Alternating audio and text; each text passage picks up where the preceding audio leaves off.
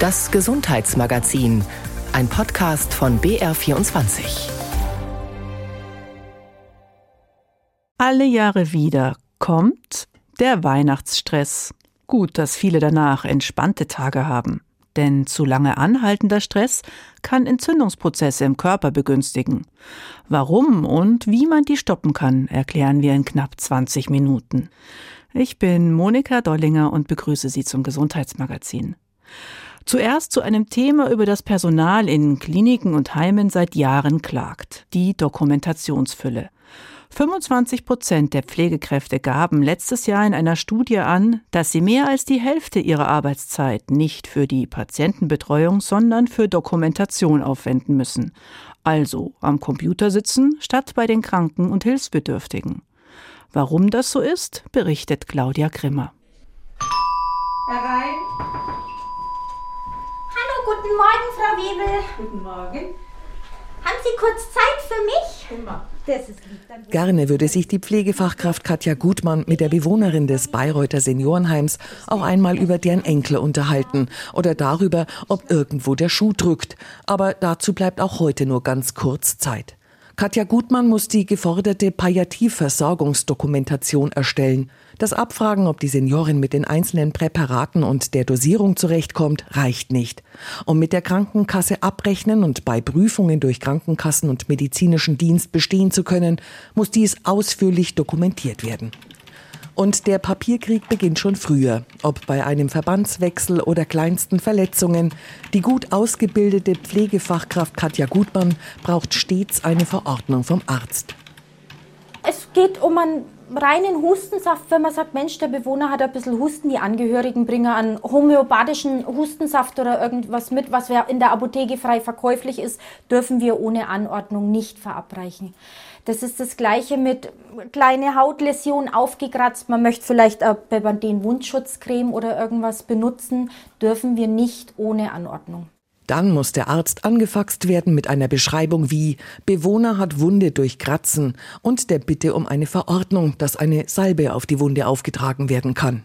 Dann kommt das Rezept, dann kommt die Verordnung, dann müssen wir das Ganze im Computer eintragen, hinterlegen, ausdrucken, Apotheke informieren, Fax schicken, dann alles einscannen und dann warten, bis das Medikament kommt und dementsprechend dann verabreichen. Eine bundesweite Asklepios-Studie aus dem vergangenen Jahr zeigt, 90 Prozent aller Pflegefachkräfte sehen sich übermäßig durch bürokratische Auflagen belastet.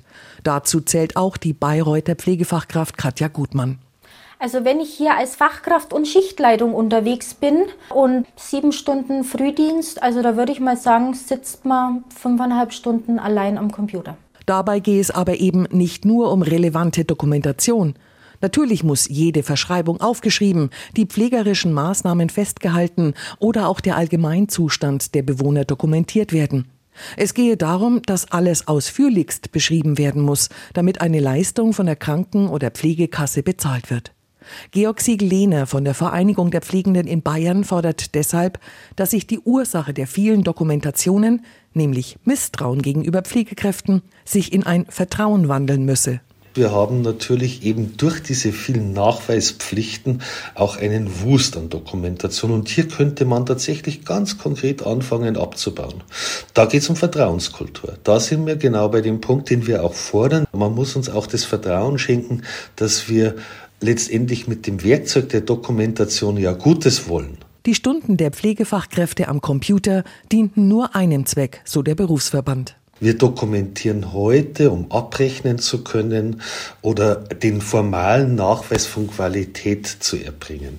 Das ist aber nicht wirklich Ziel und Zweck einer Pflegedokumentation. Ziel und Zweck ist wirklich für den Menschen, der einen Sorgebedarf, einen Hilfebedarf, ein medizinisches Problem hat, die optimale Versorgung zu gewährleisten.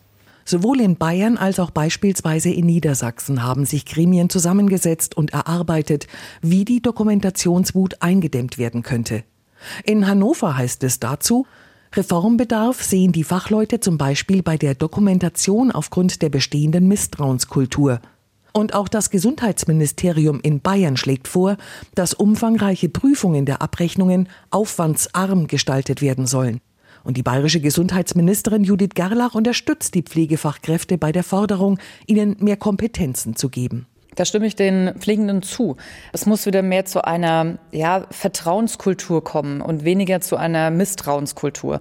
Das bedeutet, dass wir sehr genau überprüfen müssen, welche Vorgaben brauchen wir tatsächlich, wie schaffen wir es, Missbrauch aber wirklich zu verhindern. Aber deswegen sollte man nicht mit überbordender Bürokratie oder auch mit ständigen Kontrollen dahinterher sein und damit natürlich auch das Arbeitsumfeld für unsere Pflegekräfte schwieriger und damit auch unattraktiver machen. Und auch die Deutsche Krankenhausgesellschaft stellt in einer Mitteilung fest, es handelt sich zu einem großen Teil um Bürokratie, die weder einen medizinischen noch einen pflegerischen Sinn hat, sondern lediglich das Ergebnis jahrzehntelangen Anwachsens von immer mehr Dokumentationspflichten ist. Die Niedersächsische Krankenhausgesellschaft gibt ein Beispiel.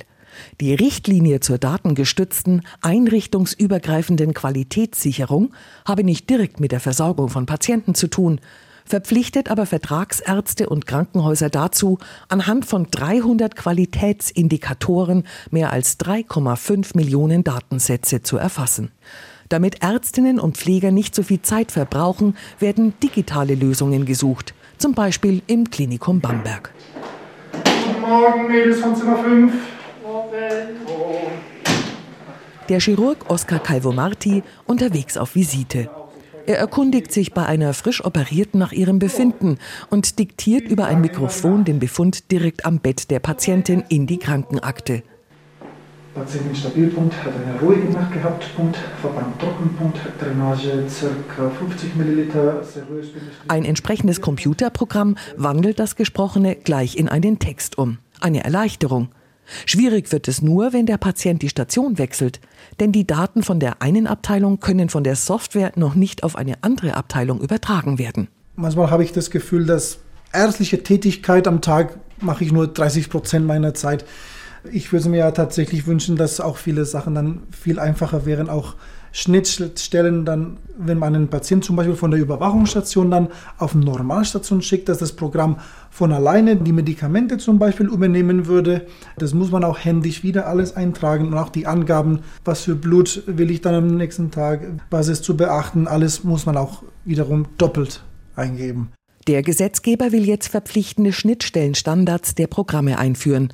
Aber auch ohne Schnittstellenproblem gibt es Vorschriften, die dem Arzt zum Beispiel im Notdienst die letzten Nerven kosten, wie er erzählt. Das reicht ja nicht zum Beispiel, dass man sagt, gut, du bist in der Notaufnahme, bekommst eine Tablette und wirst entlassen, sondern man muss auch ein Beipackzettel mitgeben und dann auch diktieren und hinterlegen, Beipackzettel mitgegeben, weil es hat auch wiederum äh, rechtliche Konsequenzen.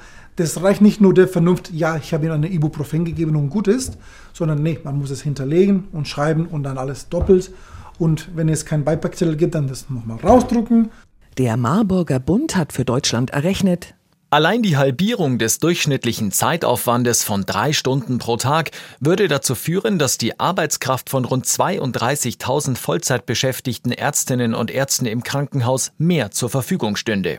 Dazu kommt noch das System der Fallpauschalen. Medizinische Leistungen werden über solche sogenannten DRGs dokumentiert. Ein Abrechnungssystem, das für eine bestimmte Behandlung eine bestimmte Summe festlegt. Jede Krankheit hat dabei einen eigenen Code. Bei einer stationären Behandlung eines Siebenjährigen mit Bronchitis ohne weitere Komplikationen gilt zum Beispiel E69C, keine UPS, ICD J20.9. Insgesamt gibt es über 1200 DRGs, die auch im Klinikum Bamberg mit viel personellem Aufwand eingegeben und berechnet werden müssen. Was das bedeutet, erklärt Robert Simon, der kaufmännische Direktor des Klinikums Bamberg. Neben den ganzen Diagnosen und den Eingriffen und den Operationen ist es dann so, dass mit diesen Codes eine Rechnung erstmal erstellt werden muss. Dafür beschäftigen wir ungefähr 22 bis 23 Vollzeitäquivalente hier im Haus. Die Krankenkassen jedoch haben sich mittlerweile angewöhnt, auch die Rechnung schon mal vorab, bevor es überhaupt in die medizinische Prüfung geht, zu beanstanden. Das heißt, die Krankenkassen benötigen medizinische Begründungen zu gewissen Eingriffen, zu gewissen Diagnosen aber eben durch diese Prozesse und man muss es mittlerweile auch so sagen, durch diese Schikanen, durch die Krankenkassen ist es so, dass wir von der Entlassung der Fälle bis zu dem Punkt, wo wir Geld kriegen, im Durchschnitt ungefähr 40 bis 50 Tage haben. Deswegen ist eine penible Dokumentation so wichtig. Zudem gibt es regelmäßige Überprüfungen der Leistungen und Abrechnungen durch den medizinischen Dienst. Wir haben hier im Klinikum Bamberg ungefähr 40.000 stationäre Patienten und wir haben eine Prüfquote vom medizinischen Dienst von ungefähr 10 Prozent. Das heißt, 4.000 unserer Patientenrechnungen werden jedes Jahr angefragt vom medizinischen Dienst. Um dieses Volumen an Anfragen bearbeiten zu können, beschäftigen wir hier im Medizincontrolling allein 30 Personen in Summe, die für die Kodierung und die Abarbeitung der medizinischen Anfragen vom medizinischen Dienst zuständig sind wieder ins Bayreuther Seniorenheim zu Katja Gutmann. Sie muss bei einer Bewohnerin die Sturzberatung durchführen und dokumentieren. Sie übt mit ihr das Gehen mit dem Rollator und eilt dann wieder zum Computer, um das Gespräch und die Übungen schriftlich festzuhalten. Es gibt auch andere Fälle. Also es ist so, wenn ein Bewohner hier einzieht, trinkt sein ganzes Leben lang nur vielleicht eineinhalb Liter. Und bei einer Kontrolle kann es passieren, der trinkt zu wenig. Dann heißt es, wir müssen einen Einfuhrplan anlegen, wir müssen das überwachen, dann müssen wir Fax an Arzt schicken und müssen jedes Getränk, was er trinkt, dokumentieren. Wenn er dann aber seine Sollmenge vielleicht von zwei bis zweieinhalb Liter nicht erreicht, müssen wir wieder den Arzt kontaktieren. Hallo, der Bewohner trinkt zu wenig. Wenn aber der Bewohner oft sagt, ich schaffe nicht mehr, ich will nicht mehr, müssen wir das auch wieder hinterlegen. Alle bisherigen Bestrebungen, die Dokumentationswut von Seiten des Staates einzudämmen, bringt nicht viel, kritisiert die Leiterin des Bayreuther Seniorenheims Altstadtpark, Elke Lindner. Beispiel dafür die SIS, die strukturierte Informationssammlung. Sie soll die Dokumentation erleichtern, indem Einzelleistungen, die die Grund- und Behandlungspflege betreffen, nicht jedes Mal einzeln eingegeben werden müssen. Das nützt aber nichts, wenn bei Prüfungen doch wieder eine ausführliche Niederschrift aller vorgenommenen Arbeiten verlangt wird, so Elke Lindner. Also man hat die Dokumentationspflicht eingeschränkt mit einem Strukturmodell. Da hat man ganz viele neue Wege bekommen, die wir auch in Anspruch genommen haben, was wir auch bei uns im Haus umgesetzt haben. Aber es gibt halt immer wieder Situationen, wenn Prüfungsinstanzen kommen, denen die Dokumentation so nicht gefällt und wir dann eben wieder erweitert dokumentieren müssen, um denen ihre Belange zu bestätigen. Viele neue Gesetze, Verordnungen, Vorgaben und Richtlinien sind in den nächsten Wochen und Monaten geplant. Elke Lindner versucht sie alle zu lesen. Wichtig ist und bleibt ihr aber eine Regel für ihr Haus und ihre Mitarbeiterinnen und Mitarbeiter. Wir schauen, dass wir hier im Alltag die Menschen versorgen. Die Menschen haben hier ihren letzten Lebensabschnitt, den sie bei uns genießen dürfen. Und für mich ist das Allerwichtigste, dass die Menschen gut versorgt sind und die Mitarbeiter, die wir hier haben, die sollen auch so arbeiten können, dass sie zufrieden in ihrer Arbeit sind und abends oder am Nachmittag aus der Schicht rausgehen und sagen, es ist eine wertvolle Zeit, die ich hier verbringe mit den Menschen, die wir versorgen und begleiten. Warum Bürokratieabbau in Kliniken und Heimen dringend nötig wäre, berichtete Claudia Grimmer. Bundesgesundheitsminister Karl Lauterbach hat ein Eckpunktepapier für ein Entbürokratisierungsgesetz vorgelegt. Ob damit das Personal wirklich entlastet wird, das bleibt abzuwarten. Sie hören das Gesundheitsmagazin. In Notsituationen fühlt man sich schnell hilflos. Ohne die Anleitung von Sicherheitskräften wie Feuerwehrleuten oder Sanitätern wissen die allermeisten nicht, was als erstes zu tun ist und was als nächstes. Doch was ist, wenn man weder Sicherheitskräfte anrufen noch mit ihnen sprechen kann, wenn man zum Beispiel gehörlos ist? Dann ist man abgeschnitten vom Hilfesystem und auf sich ganz alleine gestellt. Und bis ein Gebärdensprachdolmetscher kommt, vergehen meist mehrere Stunden, manchmal sogar Tage. Mia Stöckel stellt ein Projekt aus Erlangen vor, das eine Lösung gefunden hat. Kurz vor Weihnachten 2022 beispielhaft war ein Brand in einer Wohnung. Wie sich herausgestellt hat, war die Wohnungsnehmerin äh, gehörlos und die Einsatzkräfte konnten sich mit ihnen nicht verständigen. Und der Einsatzleiter der Feuerwehr hat dann uns alarmiert, um einfach ein paar Sachen abzufragen. Und wir konnten dann vor Ort ziemlich schnell helfen. Kai Bartolomajczyk hat in Erlangen beim Bayerischen Roten Kreuz die gebärdensprachliche Notfallunterstützung gegründet. Die sieben Mitglieder kommen in akuten Notsituationen, wenn die Kommunikation zwischen hörgeschädigten Menschen und Einsatzkräften oder im Krankenhaus nicht möglich ist. Eigentlich gibt es dafür amtliche Gebärdensprachdolmetscher. Allerdings sind die oft erst sehr viel später verfügbar. Die gehörlose Liesel Anscheid aus der Regens-Wagner-Stiftung erzählt mit Hilfe der Dolmetscherin Maria Portisch, wie es für sie in einer Notsituation idealerweise ablaufen würde. Also der Hörende sollte aufschreiben, dann kann man es besser verstehen. Und dann zum Beispiel schriftlich kann man dann sagen, was brauchst du? Soll ich das Rote Kreuz anrufen?